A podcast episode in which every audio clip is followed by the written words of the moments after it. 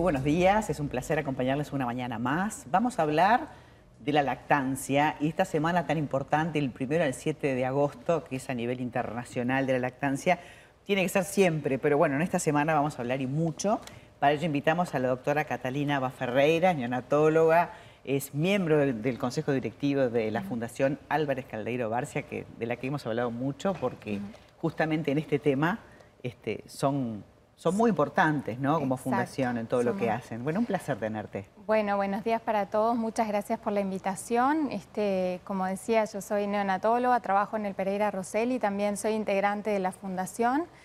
Y en ese sentido, la fundación tiene un rol muy importante desde, desde sus comienzos, sus orígenes, en 1999, promoviendo y apoyando la lactancia materna, no solamente en el Pereira Rosell, sino a nivel de todo el país con la creación del Banco de Leche Humana que se instala este, a partir del 2003 en el Pereira Rosell.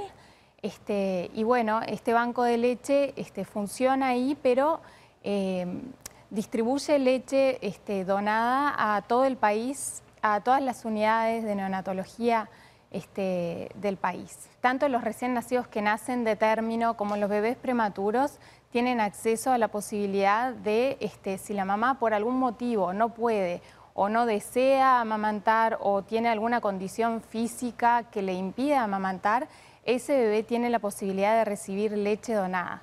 Nosotros sabemos que la leche materna este, hoy en día es la primera opción para alimentación de todos los bebés, de los bebés que nacen prematuros o de los bebés que nacen de término es el, este, es el alimento ideal y nosotros como médicos y como equipos de salud tenemos que siempre este, promover que esa madre em, se extraiga leche en el caso de los prematuros que no se van a prender a pecho directo porque por la inmadurez este, inmediatamente no se los prende a pecho, sino que es un proceso más tardío, que muchas veces pasan de repente un mes o dos meses en terapia intensiva neonatal y todo ese proceso en el que el recién nacido está internado es un factor de gran estrés para las mamás y obviamente eso interfiere con la lactancia. Los bebés que nacen de término, por supuesto que se benefician de la lactancia materna, hay numerosos estudios que han mostrado que disminuye la, la mortalidad infantil, o sea, un bebé que se alimenta con leche materna tiene menor riesgo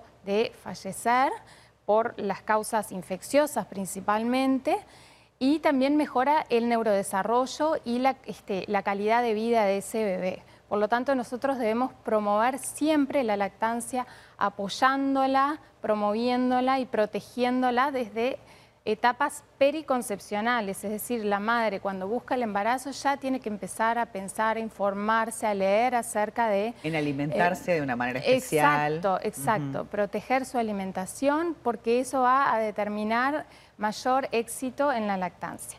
Y por otro lado tenemos la población de prematuros, ¿no? que por algún motivo, a veces son causas que nosotros no podemos controlar, ¿no? como madres o como, o como médicos, y este, el bebé nace antes de tiempo, a veces nacen muy prematuros o prematuros severos y en ese sentido nos tenemos que preparar para ayudar a esa mamá a que la lactancia se inicie de una forma distinta, pero que se inicie. Es decir, que es muy importante que nosotros también trabajemos en eso. Y la Fundación Álvarez Caldeiro Barcia, en ese sentido, protege a las mamás que se asisten en el, en el Hospital Pereira Rosell, protege al recién nacido, es decir, ha establecido políticas este, para mejorar la salud perinatal, tanto de la mamá como del recién nacido, a través de la creación del de, este, banco de leche, a través de la creación de un hogar de madres, a donde las mamás que no tienen a dónde quedarse o que son del interior pueden quedarse ahí y estar al lado de sus recién nacidos, porque como tú muy bien decías,